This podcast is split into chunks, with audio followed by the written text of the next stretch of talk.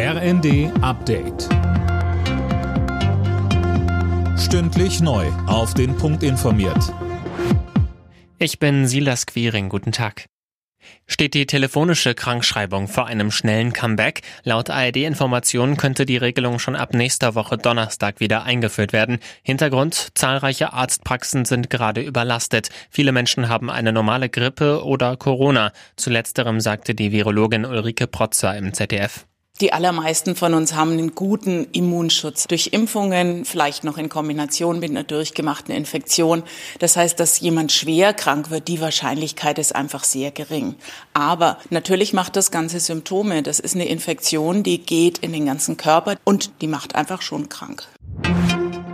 Die Wahlrechtsreform von 2020 ist verfassungskonform gewesen. Das hat das Bundesverfassungsgericht entschieden. Eigentlich ist die Reform aber längst überholt, weil dieses Jahr eine neue beschlossen wurde. Die wird in Karlsruhe auch nochmal überprüft.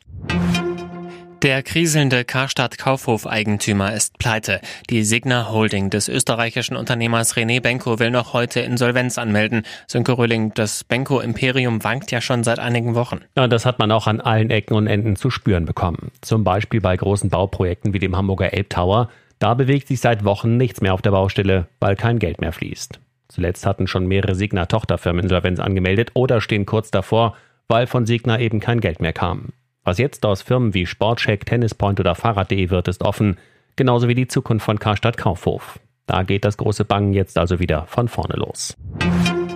In der Fußball Champions League müssen die Bayern heute Abend ran. Um 21 Uhr empfängt die Elf von Thomas Tuchel den zweiten der Gruppe A, FC Kopenhagen. Gleichzeitig muss Union Berlin zu Sporting Braga nach Portugal. Alle Nachrichten auf rnd.de